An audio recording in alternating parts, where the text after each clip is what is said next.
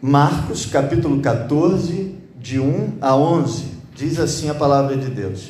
E dali a dois dias era a Páscoa e a festa dos pães asmos. E os principais dos sacerdotes e os escribas buscavam como o prenderiam com dolo e o matariam. Mas eles diziam: não na festa, para que porventura se não faça alvoroço entre o povo. E estando ele em Betânia, assentado à mesa em casa de Simão, o leproso, veio uma mulher que trazia um vaso de alabastro com unguento de nardo puro, de muito preço, e quebrando o vaso, lhe derramou sobre a cabeça. E alguns houve que em si mesmos se indignaram e disseram: Para que se fez este desperdício de unguento? Porque podia vender-se por mais de trezentos dinheiros e dá-lo aos pobres, e bramavam contra ela. Jesus, porém, disse: Deixai-a, para que a molestais? Ela fez-me boa obra. Porque sempre tendes os pobres convosco, e podeis fazer-lhes bem quando quiserdes, mas a mim nem sempre me tendes. Esta fez o que podia, antecipou-se a ungir o meu corpo para a sepultura. Em verdade vos digo que em todas as partes do mundo onde este evangelho for pregado, também o que ela fez será contado para a sua memória. E Judas Iscariotes, um dos doze, foi ter com os principais dos sacerdotes para lhe entregar. E eles, ouvindo-o, alegraram-se e prometeram dar-lhe dinheiro, e buscava como o entregaria em ocasião oportuna. Que Deus nos abençoe através da sua palavra vida aos nossos corações. Amém, irmãos? Amém. Amados, então nós estamos diante desse texto, nós já estamos caminhando para o final do Evangelho de Marcos. Já estamos caminhando para o final dessa história que Marcos está contando, que é a história do poderoso Deus, do poderoso Filho de Deus que veio a este mundo para nos salvar, que está contando a história do nosso Salvador, que foi crucificado porque se deixou crucificar e não porque lhe faltasse poder para evitar isso. Ele se deixou levar para a cruz por amor, e o seu poder era e é tamanho que ele não foi vencido pela morte, mas ressuscitou ao terceiro dia para demonstrar a vitória sobre a morte. E agora nós estamos aqui diante de um texto que pode ser dividido em três e que conta uma forma de olhar para Jesus de três óticas diferentes. A primeira ótica, do versículos 1 e 2, daqueles que nunca aceitaram Jesus, que nunca conviveram com Jesus, que sempre, desde o início, rejeitaram a Jesus, que não quiseram saber de Jesus, eles rejeitaram a Jesus desde sempre. Nós vemos aqui os principais, os sacerdotes, os escribas, os saduceus, alguns fariseus que rejeitaram a Jesus. Que nunca, nunca deixaram as palavras de Jesus entrar em seu coração. Que nunca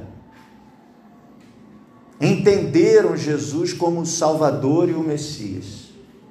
Nós vemos um segundo grupo de pessoas que jantaram com Jesus em Betânia. Algumas pessoas aparecem nesse texto. E o que há de comum entre elas é que todas essas pessoas entregaram sua vida a Jesus. Colocaram sua vida ao dispor de Jesus. Porque Amados, é preciso entregar a vida a Jesus. E o terceiro grupo, representado aqui por uma única pessoa, é aquele grupo do Judas.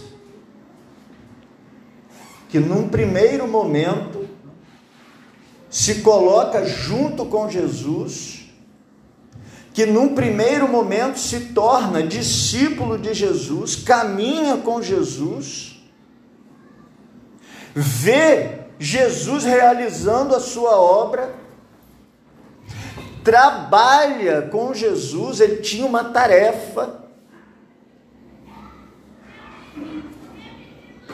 mas que depois rejeita. Caminhou por um tempo e depois rejeitou. Caminhou com Jesus e depois disse assim: Ah, não era bem isso que eu esperava. Como se Jesus não tivesse cumprido a sua expectativa. E de verdade, Jesus não cumpriu a expectativa dele, porque a expectativa dele era diferente daquilo que Jesus oferecia e oferece.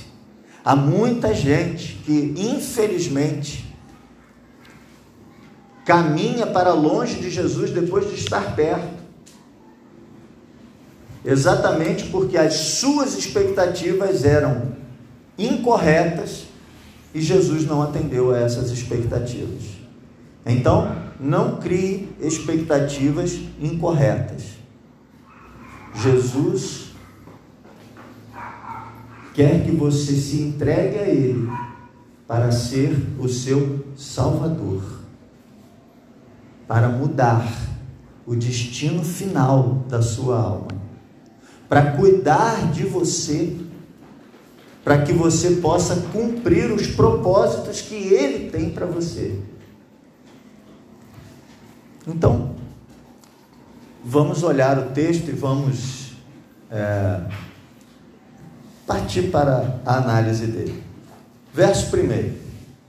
Dali a dois dias era a Páscoa e a festa dos pães asmos. Nós sabemos que o nosso Senhor Jesus Cristo foi crucificado e ressuscitou na semana da Páscoa. Então, nós estamos aqui nos instantes finais, né? nos momentos finais da história de Jesus. O evangelista Marcos ele faz questão de mostrar para a gente em que tempo isso está acontecendo, o quanto isso estava próximo da, do fim do ministério terreno de Jesus. E os principais dos sacerdotes e os escribas buscavam como o prenderiam com dolo e o matariam. Dolo é assim, vontade é, assim, eles queriam prender Jesus, mas, mas não era um querer assim, pois seria bom que isso acontecesse. Era um querer de quem vai empreender ações para que isso aconteça. Dolo é quando você faz alguma coisa porque você tem vontade que essa coisa aconteça. Então, não há aqui não há a menor sombra de dúvidas de que eles não estavam indiferentes a Jesus. Eles não aceitavam. Eles não recebiam Jesus como Salvador, como Messias. Eles rejeitaram a Jesus. E isso era com dolo. Isso era com força de vontade. Há pessoas que rejeitam a Jesus e têm muita vontade nessa rejeição a Jesus. Não é algo que acontece, ah, não, tudo bem, eu não, não tenho. Não, Jesus, a palavra de Jesus é falada ao seu coração, a palavra de Jesus é ministrada ao seu coração com poder, com graça, com verdade, intriga o seu coração, incomoda o seu coração, te faz pensar na necessidade de reagir positivamente a isso e por vontade você se recusa, você se nega a fazer isso. Verso 2: Mas eles, eles quem? Os principais dos sacerdotes e os escribas, eles diziam: não na festa, para que porventura se não faça alvoroço entre o povo. Jerusalém estava vivendo um tempo diferenciado. Esse acontecimento de Jesus não aconteceu num momento qualquer. Nós, quando falamos no livro de Atos, sobre Atos capítulo 2, nós mostramos que foi escolhido, escolhida uma data específica para que aquele evento acontecesse. Amados, há uma inteligência de Deus na pregação da Sua palavra, há uma inteligência de Deus, há uma escolha. O Senhor nosso Deus, Ele é cirúrgico, o Senhor nosso Deus, Ele é estratégico e Ele apresenta as coisas elas acontecem de modo estratégico. Às vezes a gente olha certos acontecimentos na Bíblia e a gente pensa, mas gente, como que isso aconteceu dessa maneira? E aí, quando a gente vai pesquisar, quando a gente vai se aprofundar, a gente percebe que havia uma estratégia de Deus. Quero dar um exemplo para você, lá do Antigo Testamento, o exemplo do profeta Jonas. Você sabe que Jonas foi pregar em Nínive, não quis, recusou, Deus tratou com ele e tal, aquela coisa toda. E ele chegou lá e pregou. E quando ele chega lá e prega, ele pregou uma mensagem, humanamente falando, mal pregada.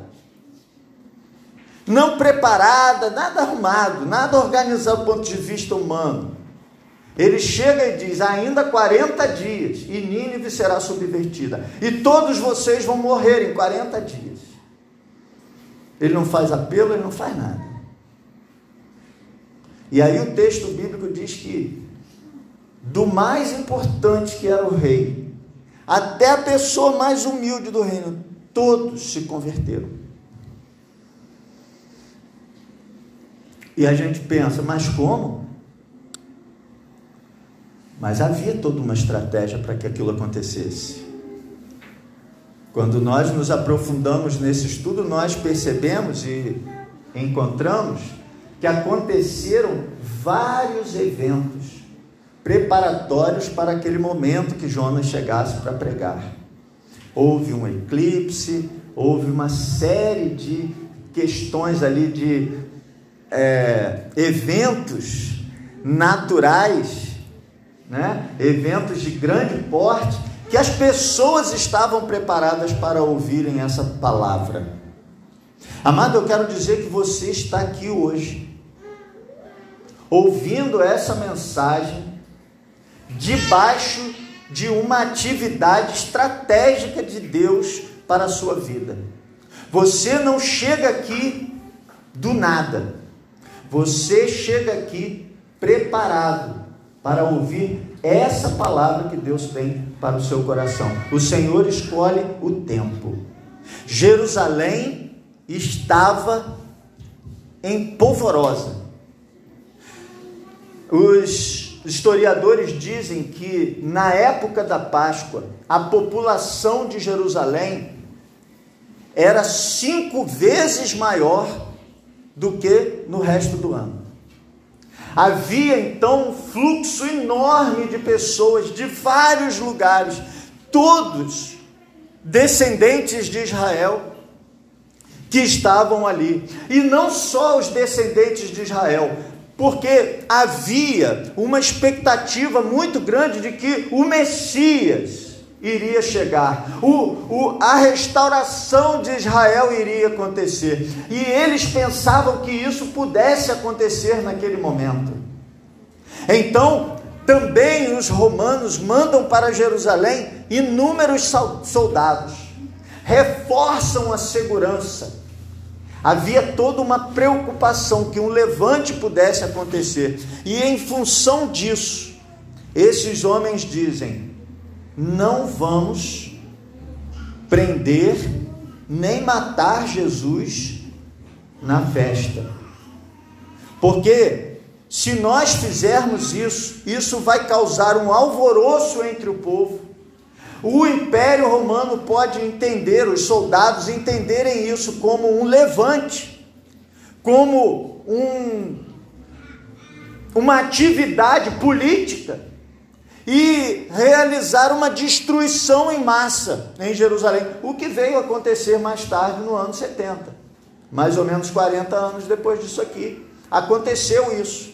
Jerusalém foi arrasada, destruída, porque o imperador entendeu que Jerusalém estava se levantando contra o império. Então nós vimos aqui que havia uma rejeição, uma rejeição intencional. E aí vamos passar para a segunda parte do texto. E estando ele, Jesus, em Betânia, você se lembra de Betânia? Quem morava em Betânia? Lázaro, quem mais? Maria, irmã de Lázaro, e Marta, irmã de de Maria e Lázaro. Você se lembra de dois outros episódios envolvendo essas pessoas de Betânia? O primeiro deles foi quando Jesus estava na casa de Marta, Maria e Lázaro. Jesus estava ensinando, conversando, e as duas irmãs de Lázaro tiveram atitude diferente. Lembra-se disso? Uma ficou aos pés de Jesus, dando total atenção a ele, ouvindo totalmente tudo que ele falava. Coração inteiro. E a outra estava ocupada com os afazeres. E aí, essa que estava mais ocupada com coisas práticas, com os afazeres, questiona Jesus sobre a atitude de Maria. Ou entreguei, eu ia fazer a pergunta no final. Qual que era uma, qual que era a outra? A Maria era a que estava aos pés de Jesus ouvindo. Então, já que eu entreguei a história, eu vou seguir. Depois, nós encontramos, capítulo 11 de João, um outro episódio envolvendo essa mesma família. O que foi que aconteceu? A ressurreição de Lázaro. Lázaro estava morto, e Jesus o ressuscitou. Inclusive, quando a gente lê o Evangelho de João, a gente vê que esses líderes religiosos aqui também vão perseguir Lázaro. E eles vão querer matar Lázaro, porque Lázaro era a prova viva, vivíssima, do poder de Jesus, daquilo que Jesus estava realizando ali. Muito bem. E aí, nesse episódio, quando Jesus chega em Jerusalém, é, em Betânia, Marta também se coloca aos pés de Jesus, ela o adora. Muito bem. Então Jesus está em Betânia. Mas olha, Jesus não estava na casa de Lázaro, Marta e Maria. Estando ele, a Betânia também aparece, a gente falou bastante aqui no livro de Marcos, porque Betânia ficava próximo, assim, coisa de uns 15 quilômetros de Betânia para Jerusalém, então Jesus entrou em Jerusalém durante o dia, ele atuava, vamos chamar assim, no templo, ali nas redondezas, e à tardinha ele se deslocava para Betânia. Eu até falei que talvez ele estivesse hospedado em casa de Maria, Marta e, e, e Lázaro. Essa dúvida eu só vou poder tirar no céu, porque ninguém diz, mas lá eu vou saber. Mas olha onde Jesus estava. Estando ele, Jesus, em Betânia, assentado à mesa, em casa de Simão, o leproso. Ué, peraí. Jesus estava na casa de um leproso, sentado à mesa. Ou seja, ele estava comendo na casa de um leproso é claro que esse homem não era mais leproso. Né? Porque os leprosos, como, eh, leprosos, como você sabe, eles ficavam isolados, em quarentena, separados. É, eles eram reservados em lugares próprios onde só havia leprosos, uma doença altamente contagiosa. Então, essas pessoas eram pessoas rejeitadas pela sociedade. Onde você via um leproso, as pessoas começavam a gritar: impuro, impuro, e era uma correria. Ninguém chegava perto. E aí Jesus estava almoçando na casa, almoçando, digo eu. Jesus estava à mesa na casa de Simão leproso. É interessante como às vezes a situação deixa de existir, mas o rótulo fica. Que coisa isso, né? O ser humano tem uma capacidade enorme de rotular as pessoas e, e é interessante porque apelido sempre pega se o dono do apelido não gosta. Dificilmente um apelido, falando de uma característica bacana da pessoa, pega. O apelido sempre pega quando a pessoa não gosta. E aí, esse leproso, um homem rotulado, um homem que havia, pelo menos por algum tempo, sendo é, rejeitado pelas pessoas, agora ele está curado e ele oferece uma refeição ao Senhor. Amado, nós recebemos o amor de Deus, o cuidado de Deus, a bênção de Deus. O amor de Deus é algo tão extraordinário o que ele fez por nós é tão grande. Talvez você não tenha sido curado de uma lepra, mas com certeza o Senhor oferece a você o que há de mais valioso, que é a cura espiritual, a salvação em Cristo. Mas quantos são os casamentos restaurados?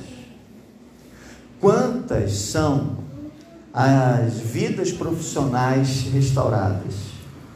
Quantas são as pessoas que têm a sua saúde restaurada? Quantas são as bênçãos de Deus? Quantas bênçãos? Conta quantas são. Impossível contá-las. Só que a maior delas é a salvação. Esse homem grato promove uma refeição na sua casa para servir a Jesus. Mas não é só ele.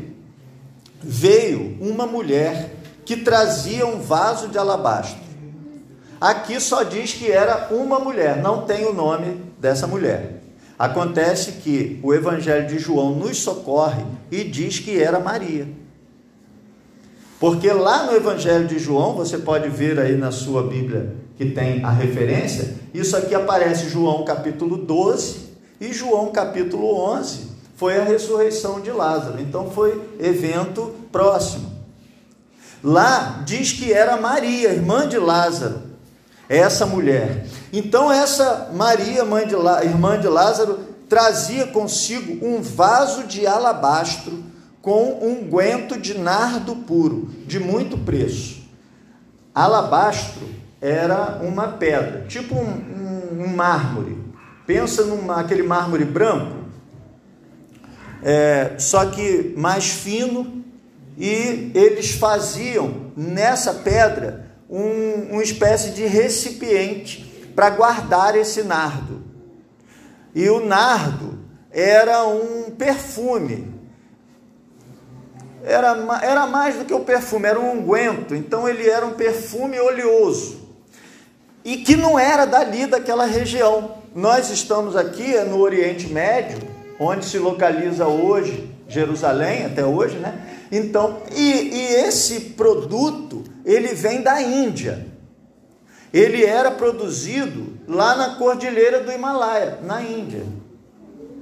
Então era um produto que vinha importado dentro de uma vasilha e aí era muito, muito caro. E por que, que as pessoas tinham isso? As, as mulheres se preparavam durante a vida para o casamento. Então, elas compravam pouco a pouco esse óleo e iam depositando guardando nesse vaso de alabastro, para que no dia do casamento ela pudesse dar aquela caprichada para casar. E é interessante aqui porque ela chega e quebra o vaso. Ela não abre o vaso. Porque, assim, era um negócio muito caro. Então, o que ela podia fazer? Ela podia abrir, usar um tanto e depois fechar. Isso já seria bastante. Mas não, ela quebra o vaso. Ou seja, ela quebra o recipiente e derrama todo o conteúdo. Ela entrega, não só ela entrega o melhor que tinha, como ela entrega todo esse melhor que tinha. Então ela, quebrando o vaso, lhe derramou sobre a cabeça, obviamente a cabeça de Jesus. Aqui ele, ele só vem até aqui, mas lá em João a gente vai ver que ela depois que derrama esse esse óleo, esse hidratante na cabeça de Jesus, esse hidratante ele escorre e ela seca os pés de Jesus com os seus cabelos. Ela então usa o próprio cabelo de toalha para limpar os pés de Jesus que aquele óleo que foi derramado ali. É, isso é, é interessante porque já vai fortalecer umas coisas que a gente vai falar daqui a pouco, mas assim, é, para ela usar o próprio cabelo de toalha, é de, de se entender que esse cabelo não estava preso, que esse cabelo estava solto. Então ela soltou o cabelo e naquela região, naquela época, uma mulher soltar o cabelo é, em um lugar onde tivesse outros homens que não o seu marido, era um escândalo. Então, essa mulher, ela, ela se rasga em amor, em carinho, em cuidado com o Senhor Jesus de uma maneira assim, totalmente extravagante. Vamos seguir. Verso 4. E alguns houve que em si mesmos se indignaram. Aí aqui vai acontecer o seguinte, olha. Em Mateus, ó, aqui diz assim, ó.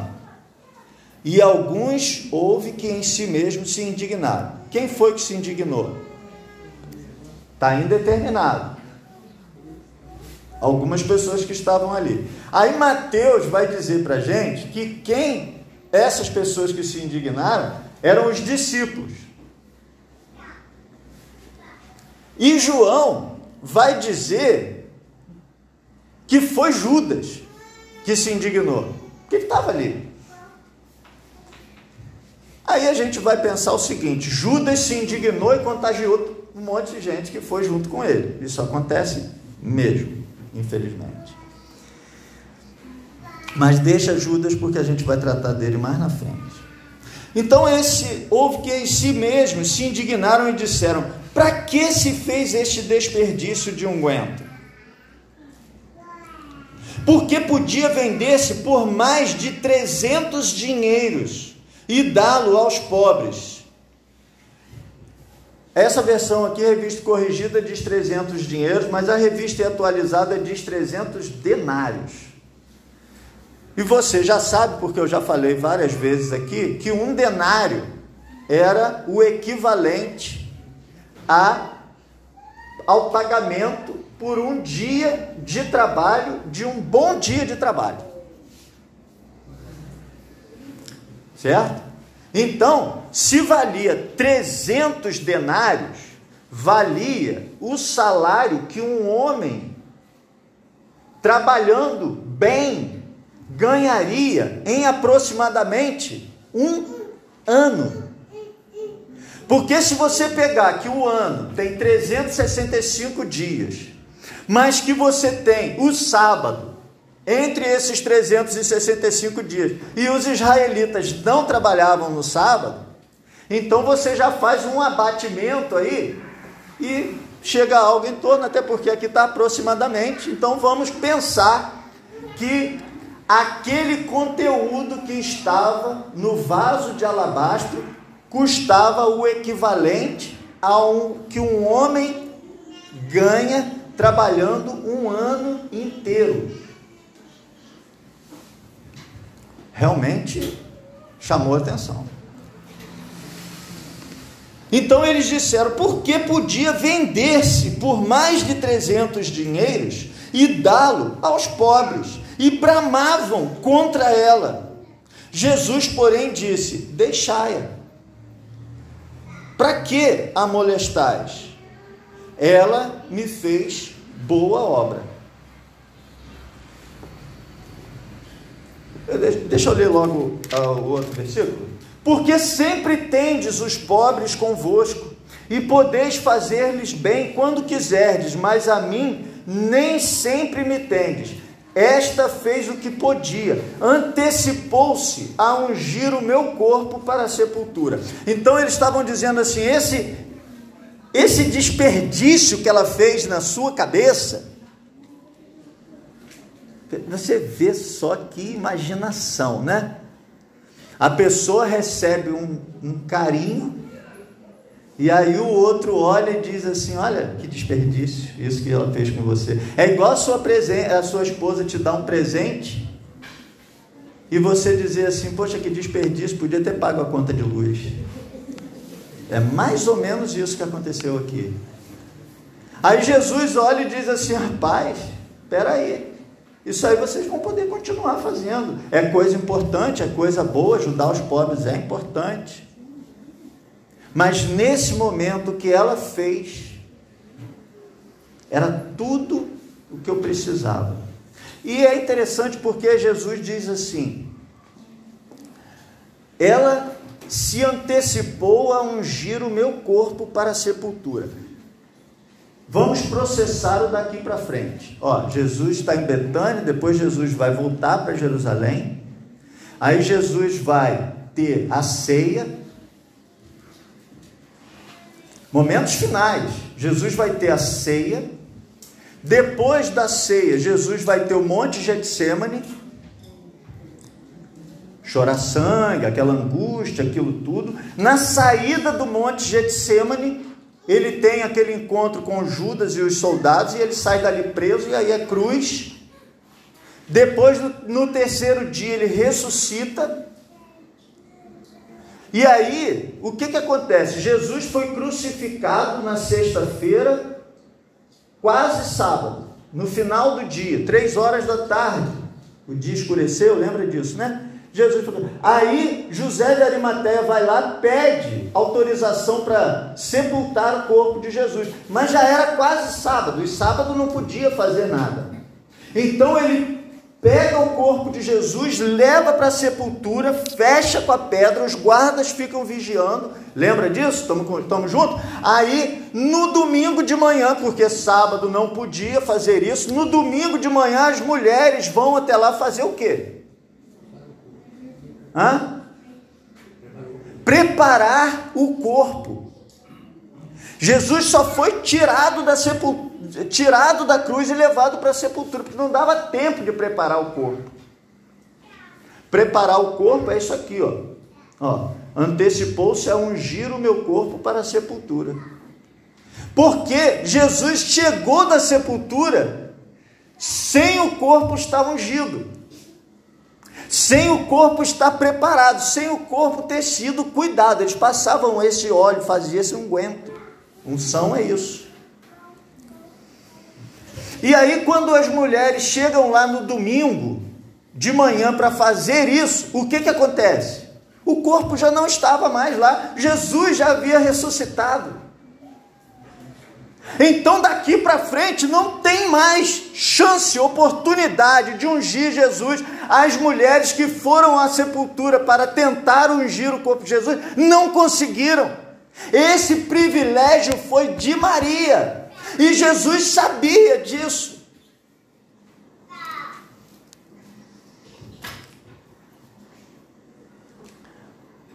Isso é lindo.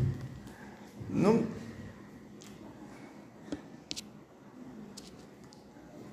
Em verdade vos digo que em todas as partes do mundo onde este evangelho for pregado, também o que ela fez será contado para a sua memória. Isso ficou marcado na história do cristianismo. Isso que essa mulher fez foi, foi grande, foi tremendo, foi maravilhoso. Essa, essa entrega dela ao Senhor Jesus, de entregar o melhor que tinha e todo esse melhor que tinha. Amado do Senhor, quando nós nos entregamos a Jesus, essa entrega deve ser integral. Essa entrega deve ser sem reservas. Às vezes, a gente fica. É, eu acho até que a gente não deveria fazer isso, mas, mas é, às vezes a gente faz. Ficar observando a adoração. E aí, quando a gente fica no papel de observador da adoração, a gente vai ver que existem jeitos diferentes de adorar. Tem um que é mais contido, tem outro que é mais expansivo. A gente percebe isso.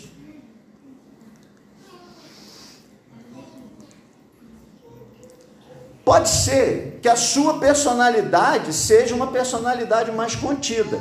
Não há problema nisso. Agora, eu acho muito triste quando uma pessoa deixa de adorar a Deus com toda a sua alma, porque está encabulado porque os outros podem estar tá olhando. Essa mulher aqui recebeu crítica. Olha que absurdo. É. Mas Jesus ficou feliz. Jesus sentiu que aquela atitude dela era um carinho, era um amor. Quando você se conecta com a pessoa de Deus, e isso seja no momento de louvor, seja no momento da mensagem, seja seja numa na sua casa, no momento de oração, seja onde for. Quando você derrama o seu coração quando você faz tudo que você pode por Cristo,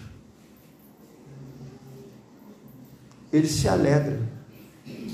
Quantas vidas entregues a Cristo, derramadas. Há pouco tempo, nós, no início da série O que é ser batista, quando nós falamos sobre os batistas aqui no solo fluminense, nós vimos histórias de de homens de Deus extraordinários, que não estão essas histórias registradas na Bíblia. Quando a gente olha para a nossa família, às vezes a gente encontra um antepassado cheio de sabedoria que conta histórias de, de coisas que aconteceram, de como ele entregou a sua vida a Jesus. Como é bonito ver uma vida entregue a Jesus uma vida derramada aos pés de Jesus, como Maria. Como o Senhor Jesus recebe isso com alegria. Amado do Senhor, esse ponto da mensagem é um ponto de assim de entrega, de, derrama, de derramamento da alma com Jesus, de consagração da vida a Jesus. Talvez, meu amado, você está me ouvindo e você diz assim: Eu já entreguei a minha vida a Jesus, mas essa entrega é cheia de reservas, essa entrega cheia de isso não, aquilo não, essa entrega cheia de ah, não vou me gastar muito nisso, não. Pois o que nós estamos vendo aqui é que essa entrega precisa, deve ser, agrada a Jesus quando essa entrega é sem reservas, é inteira, é total. E aí nós chegamos à última parte. E Judas Iscariotes, um dos doze. Gente, um dos doze. Esse homem conviveu com Jesus como discípulo de Jesus. Esse homem fez parte da igreja mais próxima de Jesus. Ele era pastoreado não por um pastor cheio de falhas e dias, ele era pastoreado pelo bom pastor, o pastor perfeito.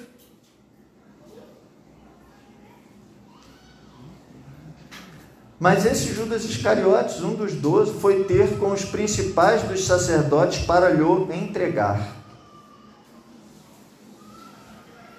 E eles, ouvindo, alegraram-se e prometeram dar-lhe dinheiro. E ele buscava como o entregaria em ocasião oportuna. Ele então chega para os líderes religiosos, aqueles que estavam querendo matar Jesus, e ele diz assim: Olha só, eu não quero mais saber de Jesus, não. Eu estava pensando que ele era uma coisa, mas ele era outra.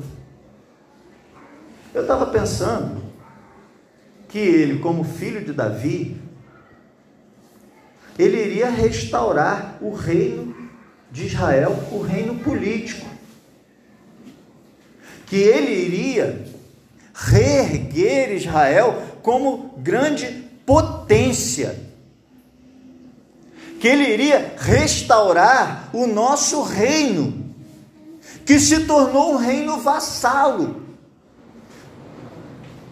um reino praticamente de escravos dos romanos. Eu pensei que ele iria liderar uma rebelião contra os romanos, mas tudo que ele faz é pregar sobre o amor. Tudo que ele faz é dizer que o reino dele não é desse mundo. Tudo que ele faz é dizer que ele vai morrer.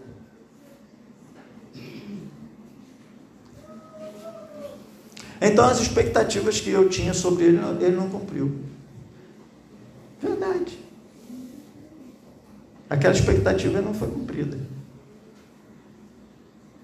E é interessante assim, porque eu olho para esse texto e eu vejo assim: ele foi para lá para entregar. E aí eles ouviram que, ó, ele chegou para falar com os líderes. Aí ele chega e fala com os líderes assim: Olha, eu estou querendo entregar Jesus para vocês. Aí os líderes, poxa, é mesmo? A gente te dá até dinheiro. Ele veio pelo dinheiro, não. Ele veio porque queria integrar, entregar, ele queria romper com Jesus. Queria acabar com aquela história. Tanto é assim que a gente olha o versículo 2, eles disseram, não na festa. Mas quando que acontece? Na festa. A gente vê aqui o propósito de Deus. Eu digo que Deus é estratégico. Claro, na festa era um momento top para isso acontecer. O propósito de Deus era exatamente isso, que fosse na festa. Não se cumpriu o propósito humano, se cumpriu o propósito de Deus.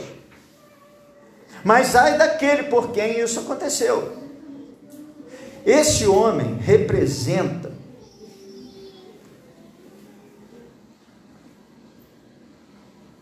Esse homem representa quem se aproximou de Jesus para buscar uma cura e depois se afastou dele. Para buscar prosperidade e depois se afastou dele. Representa quem veio para buscar qualquer benesse desse mundo e depois se afastou dele. Não importa se recebeu ou não recebeu.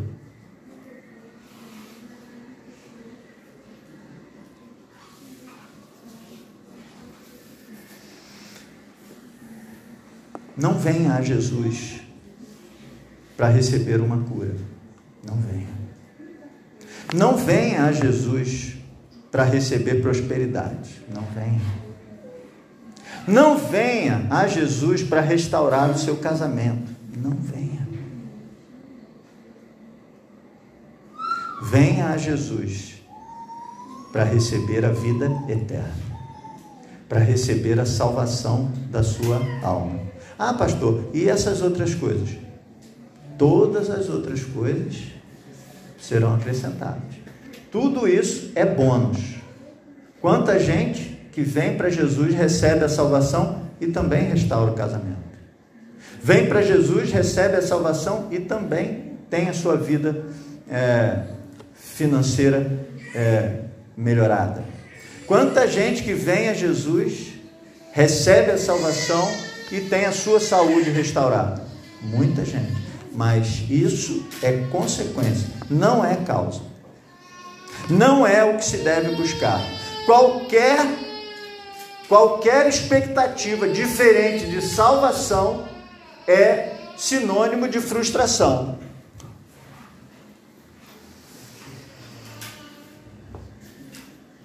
E eu quero terminar pedindo para você fechar os seus olhos e refletir em qual desses grupos você está.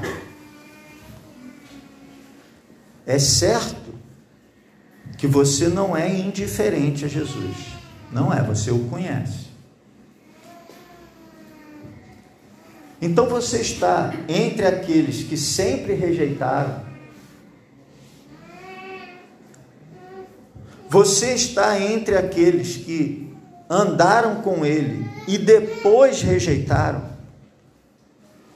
Ou você está entre aqueles que se entrega a ele. Se você está entre aqueles que sempre rejeitaram, ou entre aqueles que se aproximaram dele e depois rejeitaram, ou mesmo entre aqueles que se entregaram a ele, mas estão cheios de reservas, eu quero te dar uma boa notícia. Essa noite, é a noite em que você pode entregar o seu coração inteiramente a Jesus, sem reservas. Feche os seus olhos, ore ao Senhor e diga: Senhor, eu entrego a minha vida ao Senhor sem reservas.